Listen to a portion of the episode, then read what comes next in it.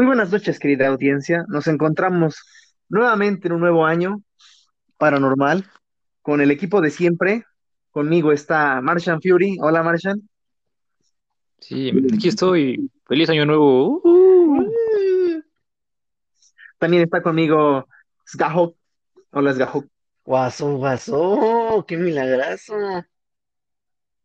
Y por supuesto yo, y por supuesto yo, Gamastor, para traer los mejores temas paranormales.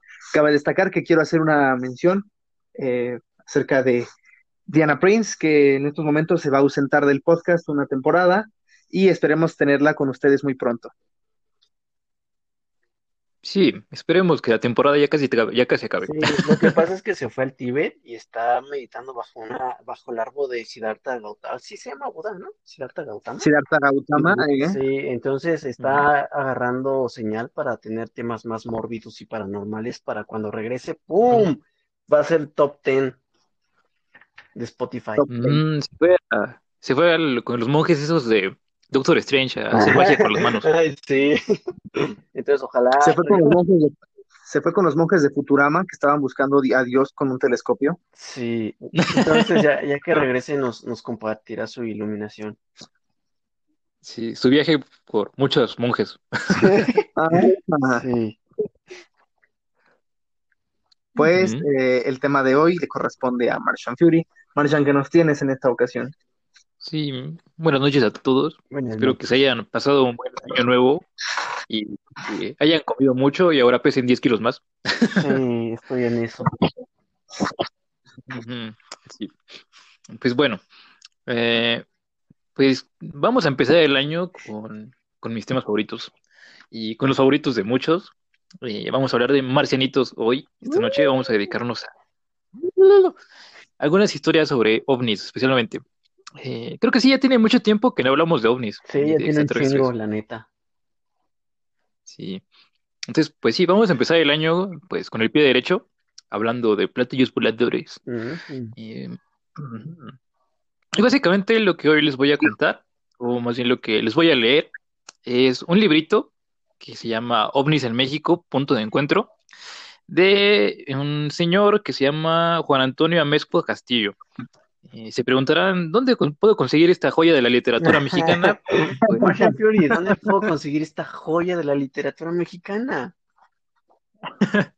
pues puedes conseguirlo en cualquier eh, terminal de autobuses. Sí. Bueno, no sé si en cualquiera, pero eh, por lo menos en estos que tienen kiosquitos como de libros súper, súper resumidos, súper chiquitos, esos que te venden este, la Divina Comedia de 30 páginas. No mames. Ahí es. En Sí, obviamente son, no compren la Divina Comedia de 30 páginas, compren OVNIs en México, este, porque si no se van a decepcionar. Pero bueno, eh, pues sí, son de estos libros editoriales muy, muy baratas, muy raras, que, que son básicamente donde podemos encontrar este tipo de libros, también como, eh, ah, de hecho se llama Editorial Delfín, estoy viendo, Editorial Delfín, ahí si les interesa, pues apúntenla. Mm. Como les digo, pues son básicamente estas publicaciones que se dan solamente en estas editoriales baratas, eh, y o sea, baratas literalmente porque son muy baratas, cuestan como 10 o 12 pesos, no, no porque sean chafas. Ah, ah, yo dije, oh, le está diciendo barata a la editorial de la que va a hablar. Uy, qué rudo. No, son, son muy baratas, en el sentido literal de la palabra anglosajón, digamos. Pero pues sí, sí, sí. Eh, este librito está dividido en varios capítulos que nos habla básicamente desde si hay extraterrestres o si hay estas evidencias de, de avistamientos o de contacto alienígena eh, con las civilizaciones prehispánicas de México. Eh, obviamente también hay casos de ovnis, que son de los que vamos a hablar. Mm, algunos datos curiosos, eh, ovnis en los volcanes, los extraterrestres como tal que se han visto en México, y etcétera, etcétera. Contactos, eh, sugestión, histeria, pero pues como no les puedo leer todo el libro, eh, voy a contarles nada más algunos de los que creo que fueron como más interesantes. Y como les mencioné hoy vamos a hablar de ovnis como tal. Hoy no va a haber tantos extraterrestres, no va a haber marcianitos, pero pues sí va a haber navecitas. Entonces, vamos con el primer caso, que es el astrónomo Bonilla. Astrónomo Bonilla, que, ¿El gordito? que nombre tan mexicano. Sí, yo todavía me lo imagino gordito y con lentes. No, yo me lo imagino ya viejito, porque tuve un profesor que se apellidaba Bonilla, que según yo sigue vivo, y era un rifado, pero no, no estaba gordito, no, no estaba viejito. Yo me lo imagino por otra cosa, pero bueno. No, uh, por dos. ok. Bueno, pues resulta que la historia de extraterrestres que tuvo el astrónomo Bonilla es una de las más antiguas de las que se tiene registro en México. Eh, esto ocurrió el 12 de agosto de 1883. El nombre completo del señor, que yo me imagino gordito y viejito, es José Bonilla.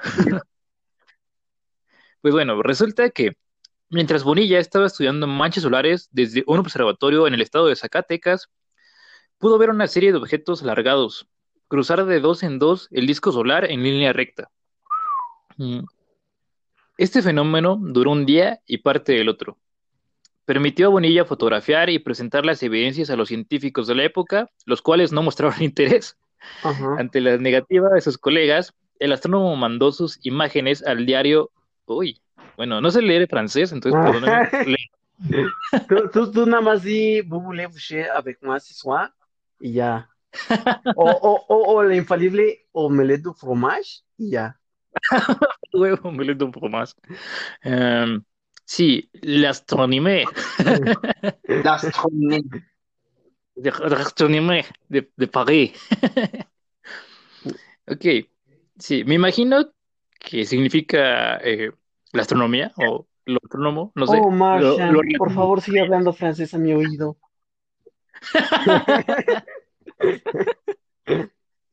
Ok.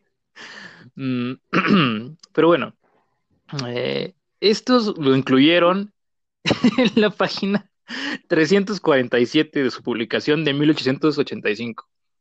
Eh, no sé cuántas páginas tuvo esta publicación, a lo mejor 347, y le pusieron hasta el final. Pero bueno, eh, quedó supuestamente ya inscrito en este, en este diario. La misma publicación entrevistó a Bonilla, quien dijo lo siguiente. El 12 de agosto de 1883, a las 8 de la mañana, comencé a extraer puntitos del sol, cuando de repente observé un pequeño cambio de página, eh, objeto brillante que penetraba en el campo del telescopio. Cruzó el disco solar y se proyectó como una sombra casi circular. Apenas me había recuperado de mi sorpresa cuando el mismo fenómeno se repitió y a una frecuencia tal que en dos horas conté 283 objetos cruzando la cara del sol. Ajá. De hecho, si tuvieran el libro en la mano como yo, Ajá. verían que hay una imagen supuestamente de las fotografías que tomó estos objetos.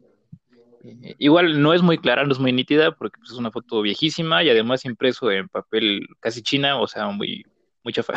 Muy barato. Pero bueno, sí, ¿qué esperaban de un libro de 15 pesos? Eh, pero bueno, se ve este, mm, lo que supongo que es el sol, o si no, la fotografía de un microscopio con unas amibas.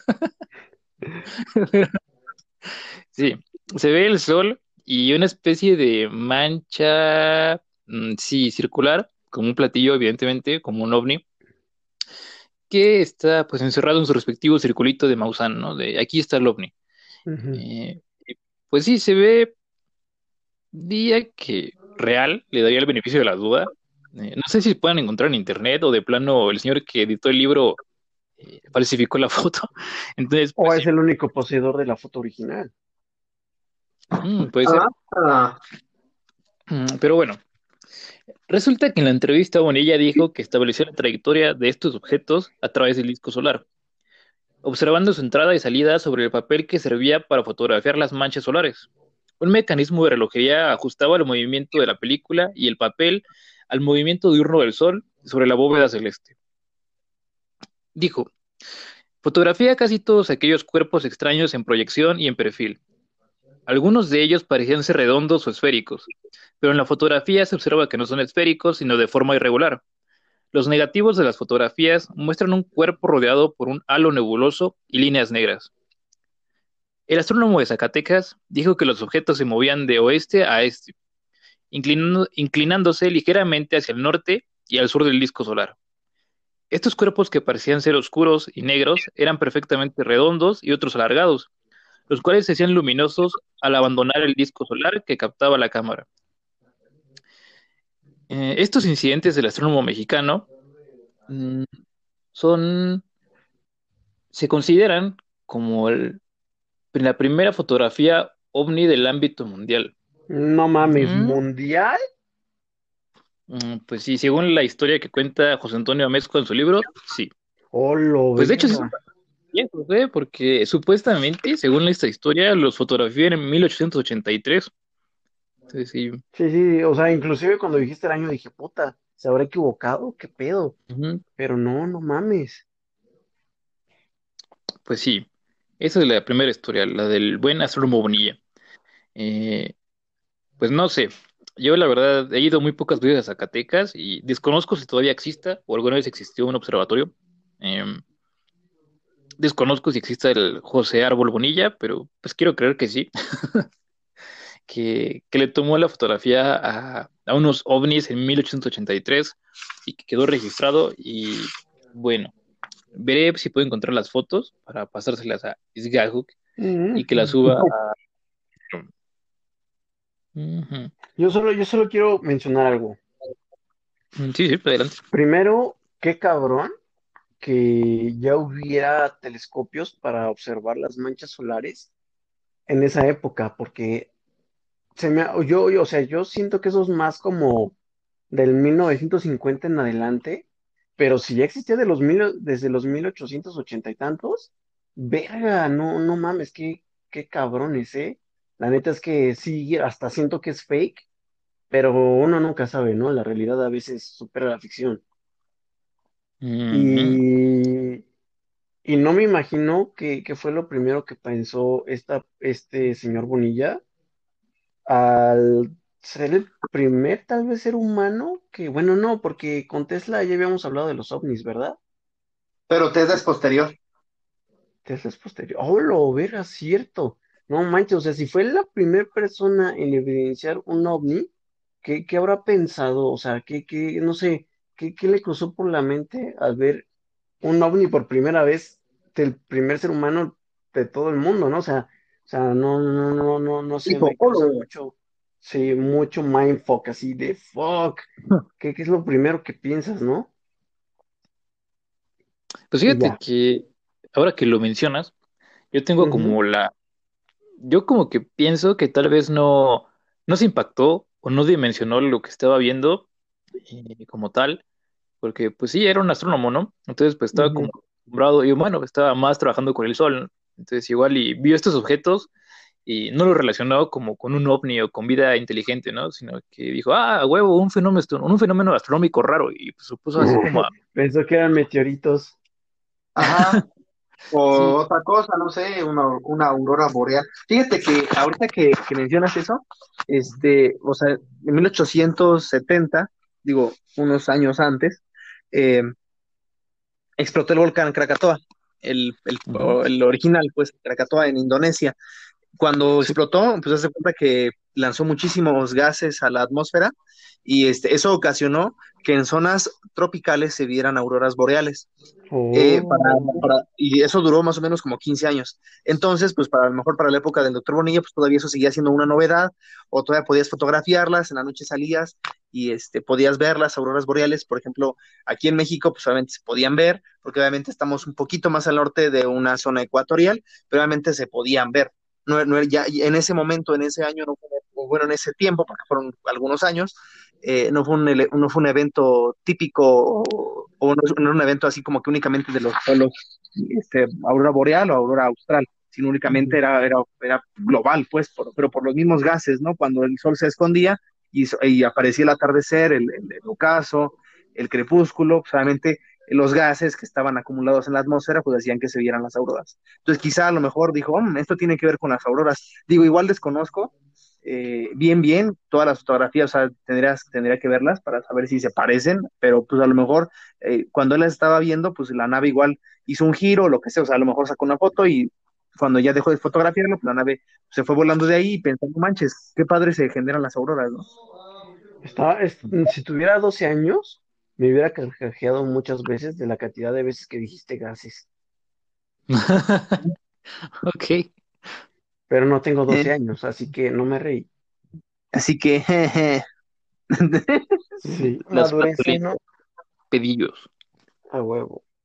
Y por cierto, eh, sí, hay un observatorio solar, en- hay uno en Morelia y hay uno en Zacatecas, al parecer. Mm, Interesante. En Morelia, yo no sabía. Pues dice Observatorio Solar de la Inés Morelia. Oh. Ok. Algún día iré a ver si veo ovnis en el sol. Pero bueno, Sí. esa fue la historia del señor Bonilla, que fotografió, tal vez tiene la fotografía más vieja de un ovni en toda la historia. Pues, ahí está un dato. Si ustedes un día son mexicanos y van al extranjero, pues digan eso. Un mexicano tomó la primera fotografía de un ovni. ¿Cómo ven? Entonces, mm, pues bueno. Eh, los siguientes casos ya son como más mm, cercanos a la Tierra, por así decirlo. Chiste. O sea, este, no son como, como este que lo avistaron en el Sol, lo avistaron en el espacio como tal. Estos ya son casos de supuestamente ovnis que, que se vieron pues en pueblos, en ciudades de México, y en algunos casos hasta, aterrizaron, ¿no? Bueno, el primer relato se llama Un ovni cerca de una escuela.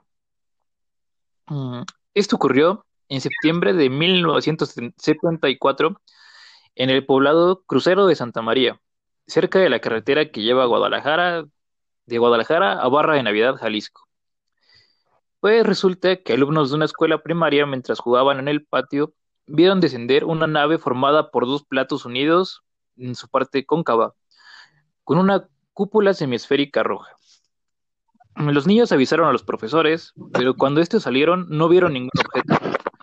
Tiempo después, en un terreno baldío, se hallaron tres marcas circulares que formaban un triángulo equilátero de cuatro metros de largo por lado. Mm, Y esa es la primera, el primer descenso, me parece que se tiene como de un ovni en México. Un ovni invisible para los adultos, por lo que veo. Entonces, Eh, Son, son los, los niños que todavía comen frutilupis, lo pueden ver. Sí, porque no han visto esa teoría súper loca de que los niños sí ven los frutilupis con formas de, de frutitas y así, y nosotros adultos ya nada más los vemos como circulitos de colores Pero sí había frutilupis de frutitas, ¿no? cuando eras niño. No, Se llaman, No, por se Dios. llaman Trix. Sí, se llaman ¿Eh? tricks ya. No eran frutilupis, eran tricks. Ah, bueno, puede que sea eso. Sí, tal vez. No. Yo, yo miré por la teoría loca de que si los adultos ya no vemos las cosas que lo- los niños ven.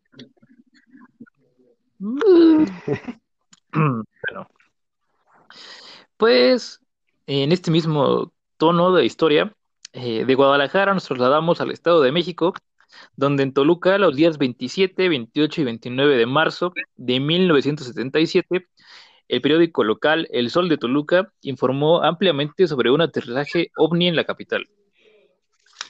Aquí. Eh, esta historia, que fue investigada por los periodistas Pablo Latapí Ortega y Fernando Telles para las revistas Contacto Extraterrestre y Stendek, respectivamente, cuenta además con varios testigos que de manera individual ofrecieron el mismo testimonio. Pues todo comenzó con una tolvanera. Yo no sabía que era una tolvanera hasta que leí esta publicación. Ajá.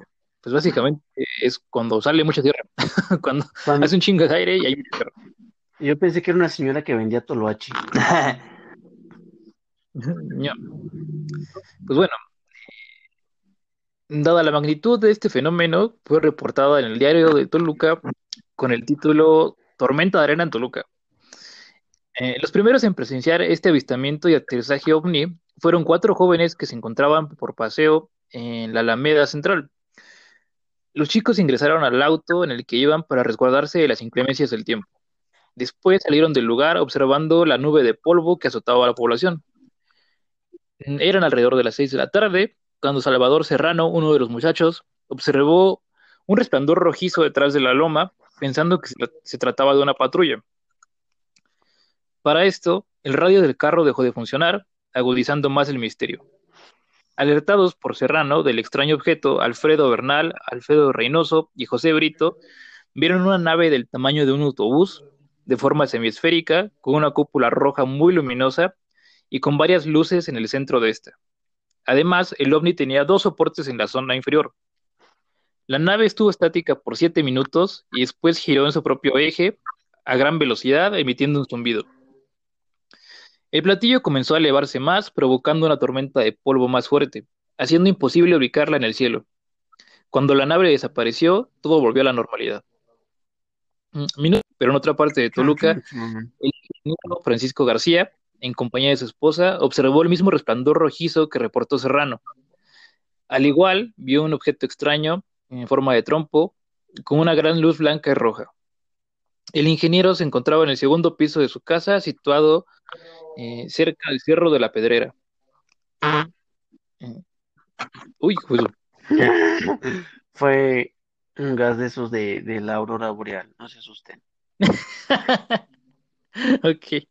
Simultáneamente, Arturo Trujillo, Raúl Silva Loaesa, Loaesa, ¿qué, qué pedo? Ok. Mm, Juan Manuel Jiménez y Jorge Pérez Esquivel.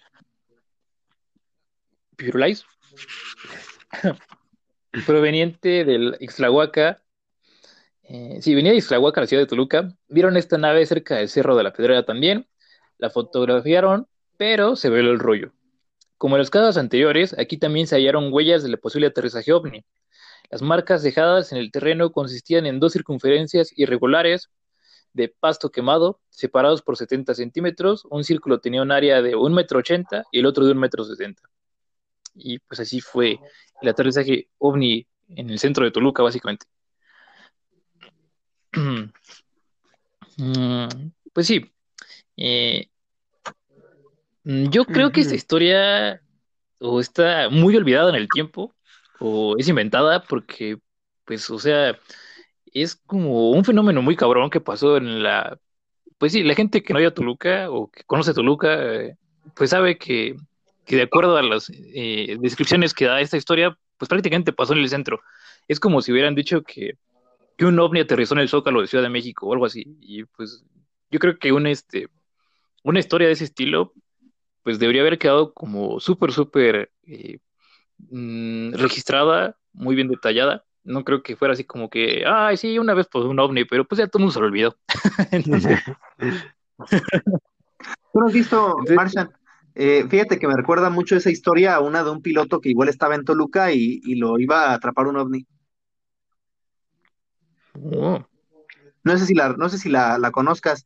Es una donde, por supuesto, aterriza un, bueno, un señor en una avioneta y este, lo siguen unos ovnis y ya aterriza. Y ya le, preguntan así como que qué pasó. Y él dice, no, pues es que me, iba, a, iba a raptar el ovni y nada más. Y esa sí está muy documentada, o sea, están las fotografías y todo. Igual yo le paso a, igual a este, eh, Sí, ahí sí. Este, em, sí, pues la, la, foto, la imagen, la fotografía. Pero, ¿sabes? O sea, creo que también le, le comentaba en estas semanas a Martian que me parece que hay un volcán en Toluca, ¿no? Y que les había, que te había dicho que también había avistamientos de que había ovnis que se metían y salían del volcán. Sí. Sí, entonces, sí, está, está, a lo mejor ese es como nuestro segundo o tercer punto de avistamientos ovnis más cabrones de México.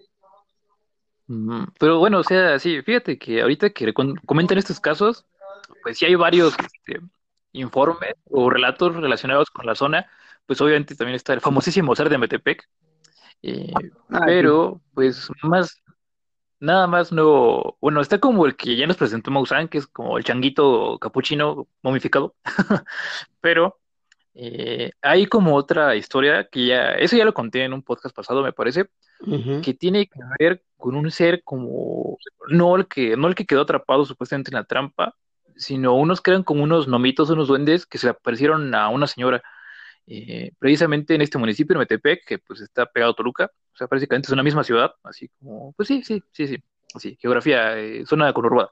Entonces, este, como mencionan, está eso, eh, ese ser, también hubo, me parece que se complementaba esa historia con otra que es de ovnis descendiendo precisamente en el mismo municipio de Metepec.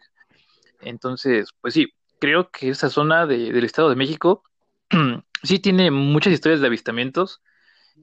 En lo particular, esta no sé si creerla mucho, sobre todo por, por la zona en la que pasó, como les comento, pues es básicamente el centro de la ciudad. Yo creo que se hubiera pasado pues un fenómeno tan cabrón, tan, tan de verdad eh, bien visto, bien, bien documentado. Bueno, sí, debió haber quedado bien documentado, ¿no?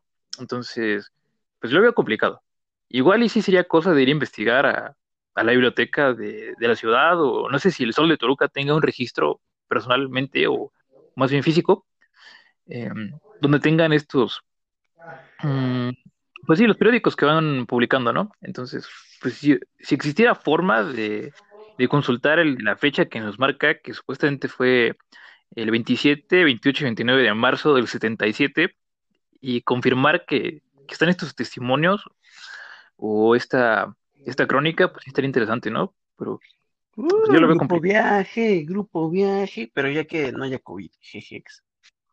Sí, cuando se acabe el COVID vamos a buscar los documentos. Sí, vamos a ir al Museo del Duende también. A huevo, sí, Museo del Duende, espéranos.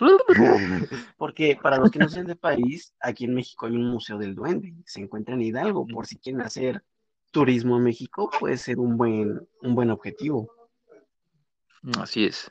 Sí, algún día capítulos del Museo del Duende. sí, a huevo. Ok, vamos a la siguiente historia. Eh, ok, la siguiente historia ocurrió en Guanajuato. El siguiente hecho, informado por los noticiarios 24 horas de Jacobo Zabludowski y Día a Día de Pepe Cárdenas, ocurrió en la población Mesa y Barrilla, en León, Guanajuato, en abril de 1987. En los primeros días de este mes, cuando ya era de noche, campesinos, estudiantes, policías y gente de todo tipo lograba ver luces de una forma que de una forma inteligente realizaban maniobras. Eh, había ocasiones en que el extraño espectáculo duraba hasta dos horas. Vecinos de la localidad, impactados por este evento, llamaron a la policía para que investigara.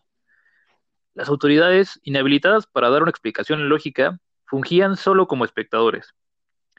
Cierto día, las luces, las luces que podían cambiar de color aterrizaron en un campo cercano. A la mañana siguiente, cuando testigos de la noche anterior fueron a la zona de aterrizaje, hallaron dos círculos de entre 10 y 15 centímetros de diámetro, cuya área estaba quemada. Cuatro triángulos equiláteros que se extendían como un soporte del ovni fueron grabados en el interior de cada circunferencia.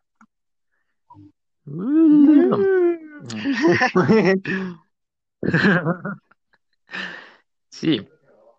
Mm, no sé.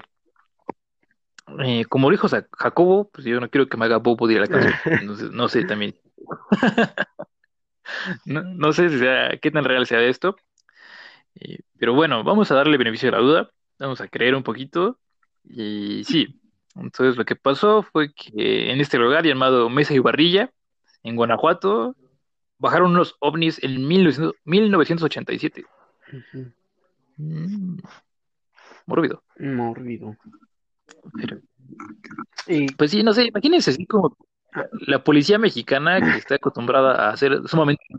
Oye, oye, pero no, no fue, no fue el mismo año donde Tatiana sacó su, su, su éxito de y llegaron los marcianos ya y llegaron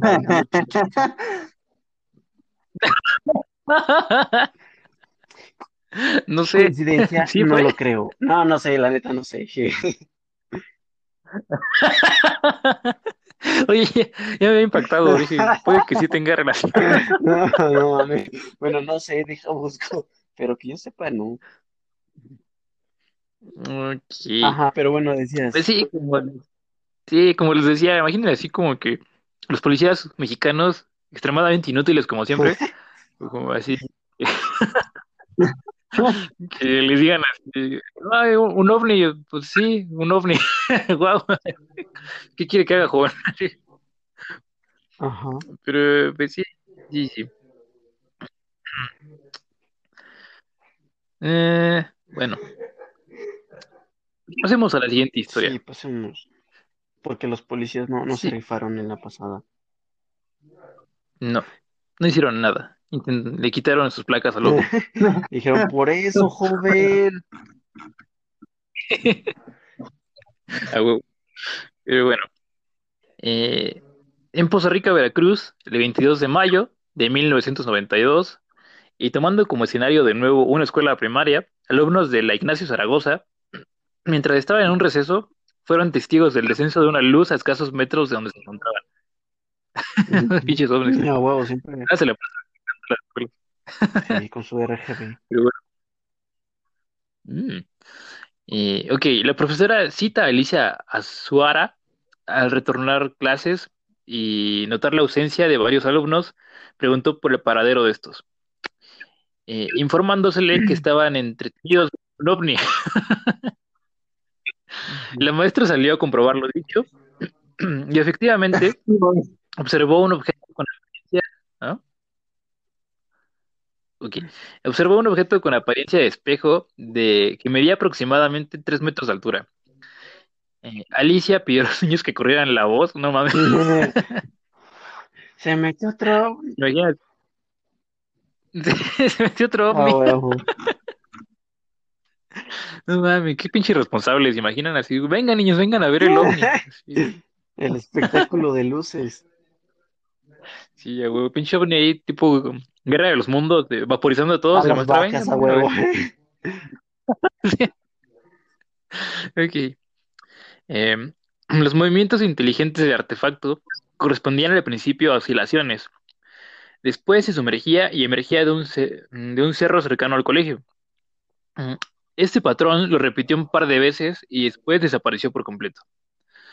Días después, a 300 metros de la escuela, se halló en un campo de fútbol una huella circular de 6 metros de diámetro, con otra más pequeña de 15 centímetros. Este no fue la única que se encontró. En el rancho El Edén apareció un segundo círculo de 4 metros de diámetro, aunque este pudo ser falso. Mm.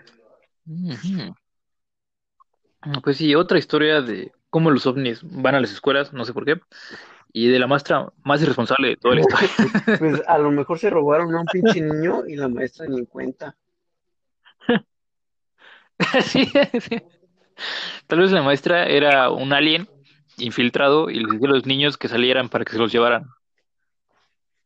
Tal vez, tal vez los vendió y, y se hizo rica. Uno nunca sabe. Sí, los cambió unos niños por unas vacas. El mejor trueque de mi vida.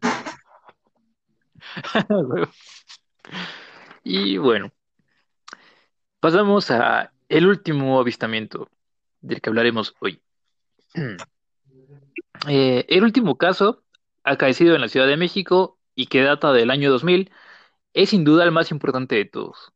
A pesar de no contar con evidencias gráficas, aquí el testimonio humano tiene el mismo valor, incluso puede que sea mayor, supuestamente, el autor de este libro.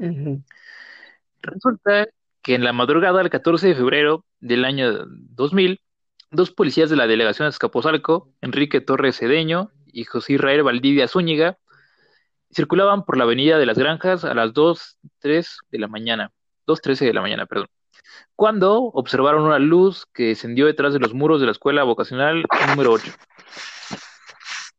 Y cuando los oficiales llegaron al colegio, se subieron a una barda. No mames, claro que no. Ey, ey, déjalo acabar su historia. Es que justamente estamos hablando de, de lo inútiles que son los policías. No me los imagino así como que, ah, estamos saltando una escuela, hay que ir a investigar y hay que subir la barda. No mames. Depende, ¿qué depende, depende qué año. ¿En qué año fue? ¿Dices? Oh, ay, me manda un mensaje en código Morse. ¿Serán, serán los policías? ¿Será la CIA? No lo sé. Bueno, vamos a suponer que están, que eran policías que cumplían su deber y que sí subieron la A barda. huevo. Y desde ahí observaron una nave discoidal con un diámetro aproximado de 10 metros. Después de permanecer, órale, 36 segundos estáticos, a tres o cuatro metros del suelo, eh, el artefacto se elevó y se dirigió hacia el, hacia el rastro de Ferreira. Torres Cedeño e Israel Valdivia informaron a sus compañeros lo ocurrido y estos siguieron al ovni a bordo de su patrulla. Durante la trayectoria de este, 18 policías más de la delegación Gustavo A. Madero y Escaposalco se unieron a la persecución. Mm. A las 3, 13 horas del el canal de operaciones de la Secretaría de Seguridad Pública informó que el objeto no identificado había desaparecido sin haber dejado rastro. Para ese momento, siete periodistas y alrededor de 100 testigos presenciaron cómo el ovni se dirigía hacia el cerro del Chapul... ¿Del Chapul qué? El, ah, el Chiquihuite, perdón. El Chiquihuite. Sí. Sí, mi favorito, el Chiquihuite. A huevo. El chiqui, el chiqui Drácula, sí. Los, los relojes y teléfonos celulares de los policías Torres Cedeño e Israel Valdivia dejaron de funcionar por aparentemente la gran cantidad de magnetismo que recibieron de esta nave. La experiencia que tuvieron los elementos de seguridad pública se levantó en un acta de policía que dio veracidad de este hecho. aquí un relato un poco de lo que dice el acta. Hacemos el superior conocimiento de usted que a las 2.30 horas, al circular sobre la avenida de las Granjas a la altura de la vocacional número 8, nos percatamos de un objeto volador no identificado, tipo platillo, de aproximadamente, de aproximadamente 15 metros de largo y unos 30 de altura, sobre la mencionada vocacional y que avanzaba hacia el norte, dando un giro de izquierda a derecha para retornar hacia la vocacional y trataba de descender al mismo tiempo que avanzaba lentamente. Al llegar a la altura de unos árboles que se encontraban en la vocacional, lo perdimos de vista por lo que acudimos hasta la calle cerrada de Secati, de la colonia Santo Tomás, para ver si lo localizábamos nuevamente sin volverlo a ver. Por lo que nos asomamos por la barda del Centro de Investigación del Instituto Politécnico Nacional y volvimos a ver unas luces centellantes de color azul, verde y rojo, suspendidas aproximadamente a tres metros de altura. Regresamos a la vocacional para solicitar permiso a la vigilante para cambio de hoja para tener acceso y registrar el lugar, pero fue negativa nuestra búsqueda e identificación del objeto volador. Y eso es lo que escribieron en su testimonio. El gran avistamiento del 14 de febrero, como se le conoce, provocó titulares como Moviliza un ovni a la policía. ¿Ovni en el DF? Sí, afirmativo. Reporte de un ovni. Extraño objeto sobrevoló el DF durante una hora los cuales se leyeron el martes 15 de febrero del 2000 en diarios como El Excelsior, El Universal, Ovaciones, La Prensa y Reforma. Es importante señalar que la vigilante mencionada en el acta de policía fue localizada por la revista Contacto OVNI dos meses después de los hechos. Se trata de una mujer cuyo nombre real permanece en el anonimato. En dicha entrevista, la testigo relató su experiencia con el OVNI y su tripulante. ¿Qué? O sea, ¿vieron al tripulante? Así es. Pero esto será para otro día. Así que eh, este es el caso del gran avistamiento ovni del año 2000. Eh, había otros que han pasado desapercibidos, pero bueno, resulta que, que, este no fue así. Este fue muy famoso y como menciona este cronista, mm, resultó que Hubo notas de él incluso en el Excelsior, o sea, el, Universal, Ovaciones, la prensa y Reforma, que para la gente que no es de México son periódicos pues, que se consideran serios, se consideran importantes, de, no son como la alarma, el pasarla. sí. son periódicos que sí son de noticias, no de muchachas en bikini. Entonces, pues sí, esa es la historia del ovni del 14 de febrero del año 2000 que según el señor Juan Antonio Amezcua Castillo, eh, el autor de este pequeño libro, dice que es el avistamiento ovni más importante de la historia de México, por lo menos en la época moderna. Ah. No sé si alguna vez ustedes escucharon de él, yo la verdad no, yo no me acuerdo de haberlo escuchado, pero pues en el año 2000 yo tenía seis años. no me lo acuerdo. de decir. sí, no me acuerdo de muchas cosas. yo recuerdo que comía tierra. Como buen niño de, ¿Estaba en primaria o en preescolar? No recuerdo. en primaria. Ah, no, entonces yo no comía tierra.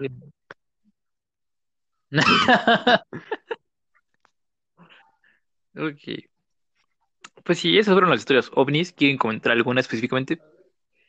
Mm, yo, yo creo que la que más me gustó, la que más la neta sí siento como que hay más en el fondo, es la del señor Bonilla. La neta fue, creo, la más cabrona. Sí, De lo demás, yo te, sí, del- de, lo demás, perdón, dale, dale, estoy de acuerdo contigo. Estoy de acuerdo contigo. Ya prosigue. Sí. Ok. Choque virtual. High five. Clap. Uh. A huevo. No, de lo demás, creo que es como muy curioso que siempre a los ovnis se les describen con formas geométricas así medio, medio, pues, obviamente extrañas, ¿no? No mames, son ovnis. Pero también que lo, lo, algo que los describe mucho son lo- los chingos de colores que suelen tener, ¿no? Sí, o sea, ahorita que hablaste de, de estos casos ovnis, no, no paraba de pensar en los ovnis que aparecen en esta película de Steven Spielberg, del contacto de tercer, del tercer tipo, una mamá así, Mm, y sí, digo, verga, encuentro ajá, huevo, huevo. Y digo, oh, no mames, ¿qué tal, qué tal que sí son así los ovnis? Mm, puede que sí. Sí, mórbido. Pero bueno. Sí, pues no sé, yo también eh, no estoy como muy seguro de en qué creer o no. Yo me gustaría que todas las historias fueran ciertas, pero hay unas que sí se me hacen como muy, muy difíciles de creer. Sobre todo, no sé, esta de Toluca me llama mucho la atención porque les digo, pues no sé, es prácticamente el centro de la ciudad y yo creo que una historia de ese estilo sería mucho, mucho más famosa si creo que habría hasta una placa en- Una en. Aquí ovni. Sí, sí, sí, Jaime Entonces, Cosma este, Usa no ha hablado de eh, ese caso, entonces no existió para mí.